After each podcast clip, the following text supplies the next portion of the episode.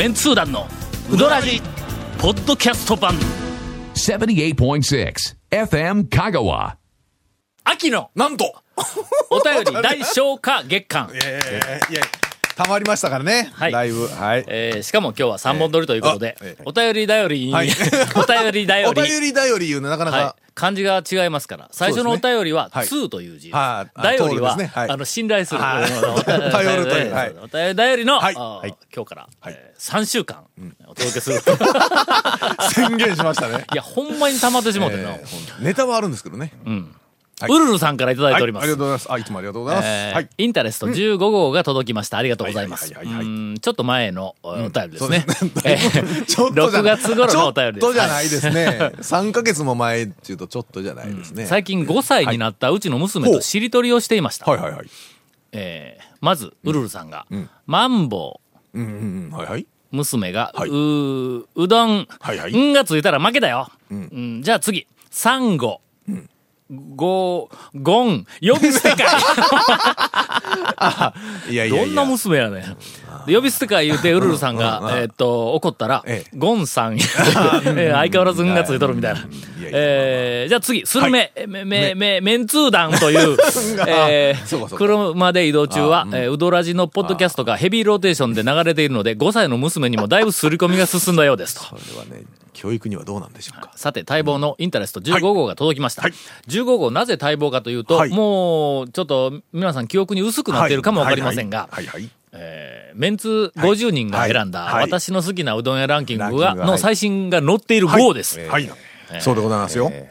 いまだになんかあれ、あちこちで、そうです。未だに僕あれで酒飲んでますからね。本人あの細かい表現本人からあれは、あの表はね、ええ当てになるんですよ、あれ。今あの、ええあの一覧はい。を、えええー。っと、手にして、はい。今頃からえ150件はい。全店制覇をしようと動いている、はいはいはいはいはい。えーまあ香川県内の,、ええあのある有名な、はいあーアマチュア、あええミュージカル劇団の、はいお あの、えー率いる、もう、あの、えー一人か二人しかいないですけど。まあ、有村さんというおじさんが、はいはいはい。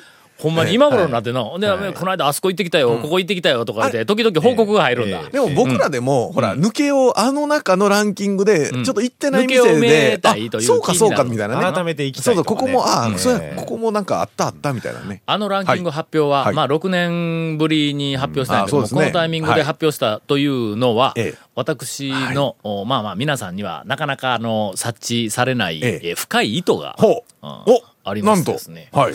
あの、讃岐うどん、私はもう常に讃岐うどん会全体のことをを考えて、あの、言動しているということで有名な、なぜか、ええなぜかこっちの、あの、メンバーから笑いが出ましたけど、はい、はい、はい。するとやね、えやっぱり、ほら、大きな流れで、一時、あの、なんか宮武の大将とか、はい。それから、あの、中村の大将とか、ちろん。あの、初初期の、な初期の初代の、あの、おおっさん組はい。の有名な大将が、が。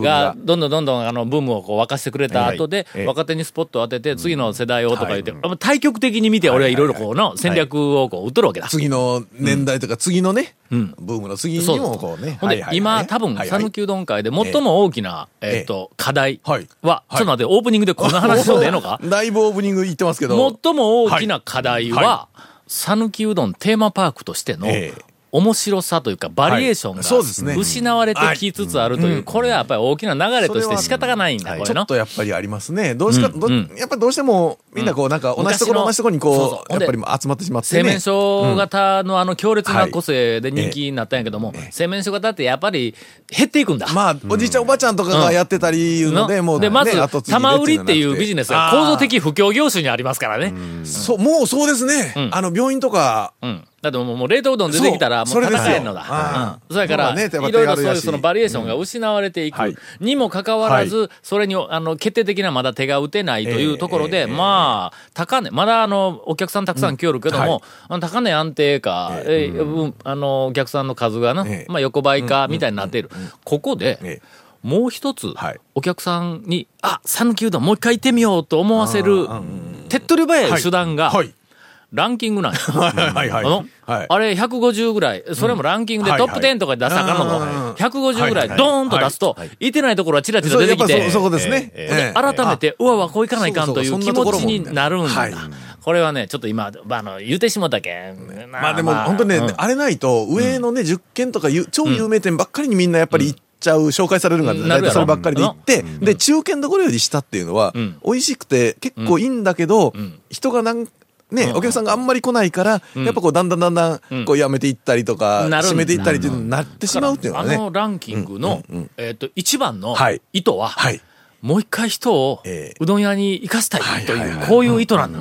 それに対して、もうこの讃岐うどんの店を食べ尽くしに尽くしたゴンさんがはい。行ってみたいと、まだ、あの、今思ったということは、まさに、私の戦略が、えー、的を射たと。はいはいはいはい。という、あの、えちょっとお便りの途中ですが、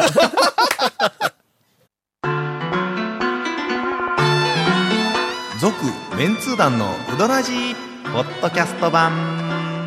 ぽよよん。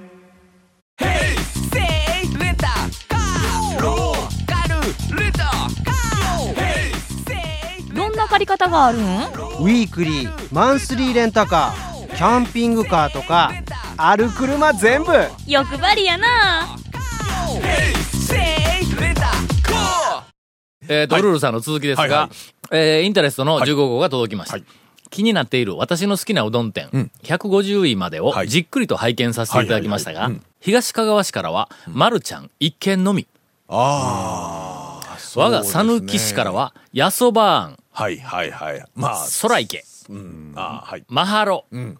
こういうなんかあの、メンツー団の誰かが 押してますよね。すごく必要以上に押してくる店えーですよねはい。の3件が載っているだけです。はい。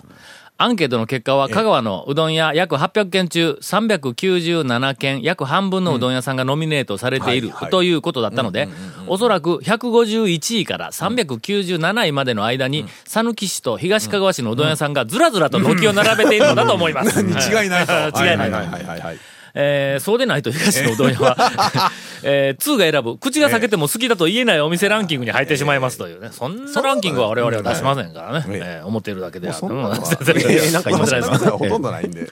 どうかどうか、えー皆さん500件以上食べ歩いたといううどん通の方々、東のうどん屋も好きだよと言ってください。お願いします。うん。以上、讃岐市民のうるるでしたと。ね。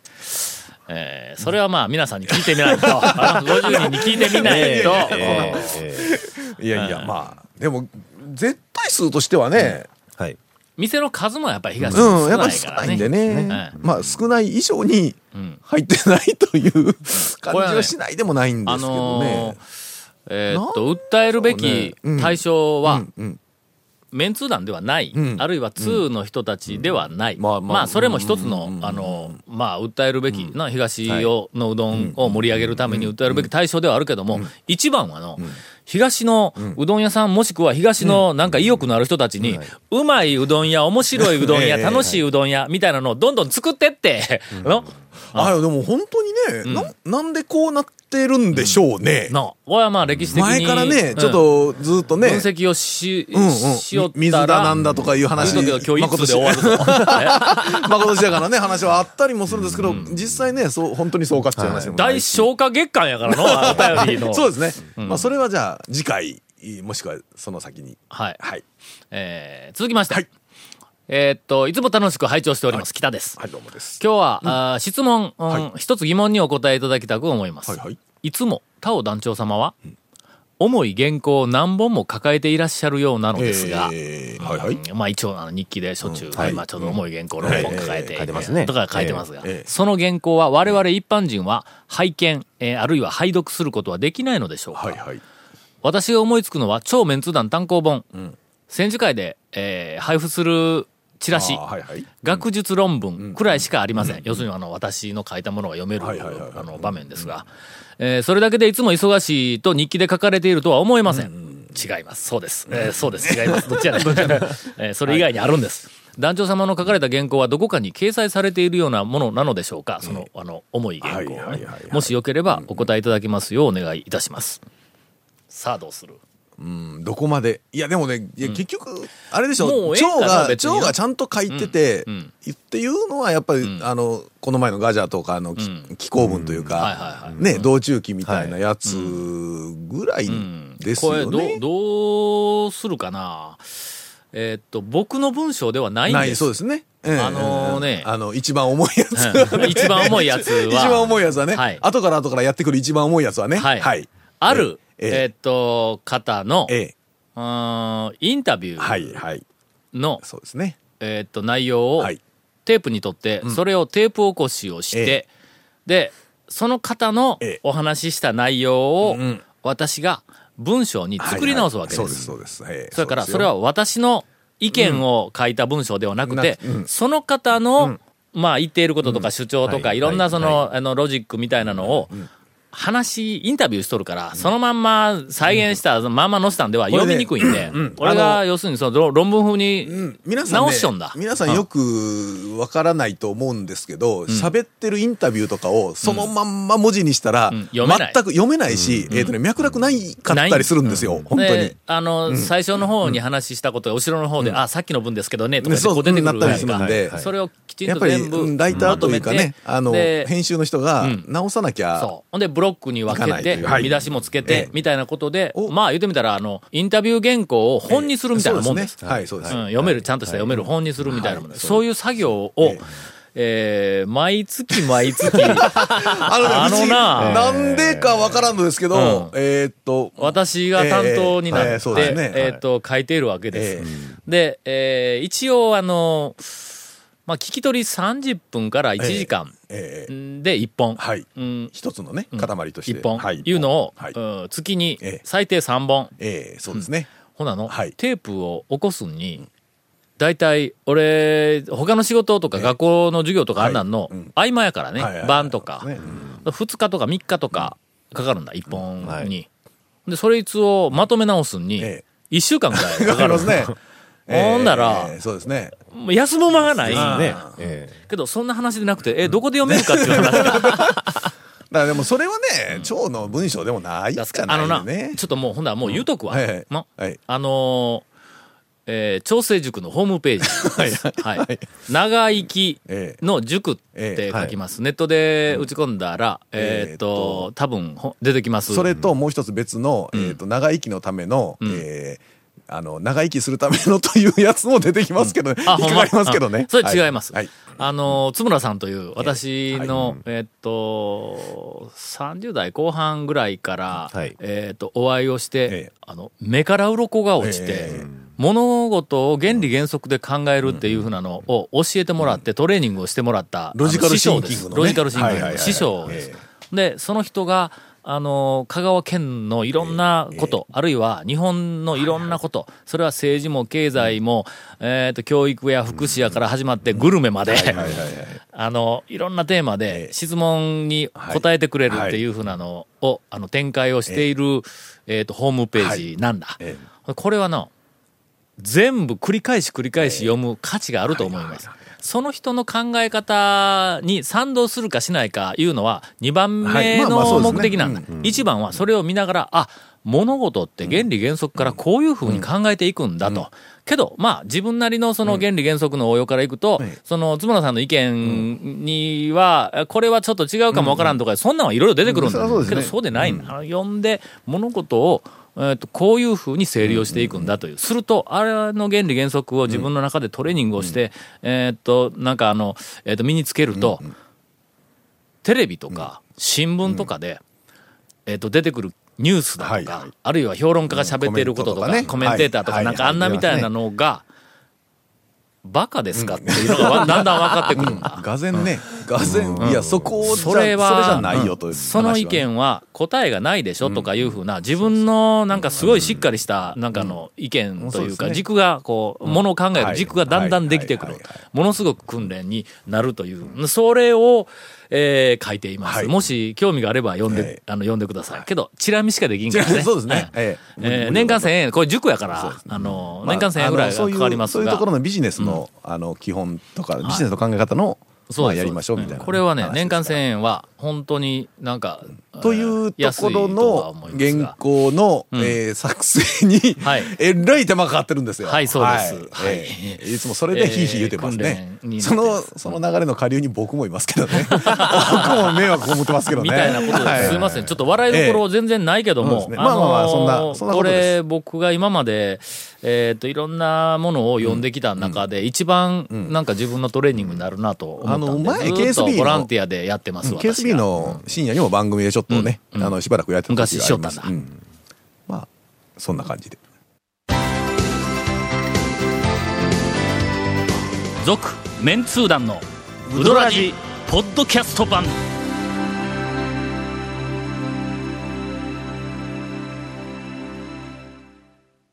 まだ2通やないか。えっと、ノルマは、えっとね、1月間でしたよね週間に5つ。いつ、最低ごご5つ。最低5つでしたよね。なかったら、3週間で今15、二通さばけないっていうね。あ、ちょっと待ってよ。今日、なんか長谷川くんかあ、そうですら、よ。ビッグな。天地がひっくり返るような情報がある もう、驚え。え驚愕の事実が明かされる。今日言っとかないとちょっとね、世に出るかもしれない情報。多分、うどらじで初、本舗初の情報なんですけど。長谷川君のなんと経典同地。いやいや、仰天同士。はい。讃岐うどん、びっくり情報。あ ーびっくりした。爆弾移転情報なんですけども、はいはいはいあの、丸亀のとあるお店がですね、同じ丸亀市内で移転するんです。はいはいまあ、5キロ圏内なんですけど、んまあ、それだけだったら爆弾移転情報ではないですけどまあまあまあまあそれよ、くそのよくある話で移転するのが爆弾なんですよ。何？爆弾おかみ。丸亀で、渡辺？渡辺です。ええ。渡辺がですね、今、あの、労災病院のすぐ近所のね、あの、お城のふもとのところで、ちょっとこじんまりやってこ。じんまり。とのええ、地味に佇まいはの、地味えに佇んだんやけどええ、中入ったらの、爆弾、楽しんでないよね。爆弾の奥さんがおられますからね。あの爆弾がですね、ついにあの、あの 爆弾がね。ついにね、大通りに出てきます。わかりやすく言うと、八尾から、八尾ね。はい、八尾。かはい。ら、11号線に向かって南にずーっと、ああの大通りね、片側二車線の大通りを、南北まずの道のね。え33号線に当たるやん。はい。うん。あの、そうです。それをまだ越えてずっといく11号線に向かって、はいはい。ああ、バイパスか。バイパスに向っかって行ってると、うんあと7、800メーター。なんとか時計とかいう喫茶があるのええ右にね花花時計。花時計。花時計。はいはい。とかありますね。あと7、800メーターぐらいで、突き抜けたらいいのやがあるの。え、そうです。もうええか？そう。そうです。バイパスかなっていうところ、左手にん。爆弾がドーンときます。え、そしたら、あの、ええ。えっと、ショッピングセンターあるやん。ショッピングセンターよりは手前の左側です。えーほう。ええあらま。ええええ。今あの土地を整地して、今から建物を建てますっていう状況なんですあけど。そこ、はい。なんか、うどん屋さん何軒か？あそこね、あの、丸亀土器東うどん戦争って言っていや、すごい激戦区です。まあ、八尾ももちろんで、あのチェーンチェーン的なところもあるし。ええ大型のセルフが3つぐらいあって、かなり激戦区なんですけど、ほう今のその、ええうん。一般店のスタイルのままで来るそうです。ええ。一般どん。と店で来るんや。はい。あー。今のままで来るそうです。それでめちゃめちゃ広くうん。土地なんかそれ何勝負をかなり、ええ、おかみ曰くやけくそいてんじゃんって言ってましたけど、なんかもう孫もできてどんのこうので言ってね、ええ、かなり広い。今、孫、孫もできてというのと、今、移転するのがよくわからないけど、大きい。二代目大将がね入って、それで、ねそうか頑張ろう。ご夫婦で頑張られてるんで。これでおかみのえ、え。なんとなく年が、ね 孫ができる年みたいな感じやけど全然そんな年を感じさせない。あの、喋りですよね。あ喋り喋り。元気さが。喋り、喋りですよね。いや、なんか美しいとかで言おうと思ったら、ちゃうんか。いやいや、もうそんな。いや、でも本当あの周り、はい。ね、あそこはかなりうどん屋さんもいっぱいあるし。激戦区ではあるんですけど、けど一般店はい。いうのが、はい。うんうんうん。そのまま、今のまま一般店のままで来るそうです。はい。あそこ、あそこ。いつ頃やねん、オープン。それがね、2, 2月、3月ぐらい来年のが、まあ、完成予定っていうことで、それなんか、なんていうんですかね、あの、設計図みたいなの見せてもらったんです。うん。図面ね。なんで長谷川君ごとく、店の設計図頼んでないんですけど、おかみがこう見て使ってこう持ってきたんですけど、ええ。それのね、そういった土地の形見に行ったんですけど、その土地のね、形がね、こう横長で、はいはいはいはい。こう先がこう片一方尖ってはいてはい、こっちちょっと尖ってないんですこっちで。右がねね。あの、この、この博多天ぷらの片一歩が折れたみたいな感じの なんでやおかみさんこれネロたんちゃうみたいな、この、あこの葉みたいな土地、あえてこれしたんちゃうとバレたとかって絶対狙ってないんですけど、狙ってないんですけど。多分な、ええ行く人はな、全然この方とかわからん。わかるわかるわかるわかる。飯野山の上上がらそうそう。ヘリコプターが飛行機から降りない。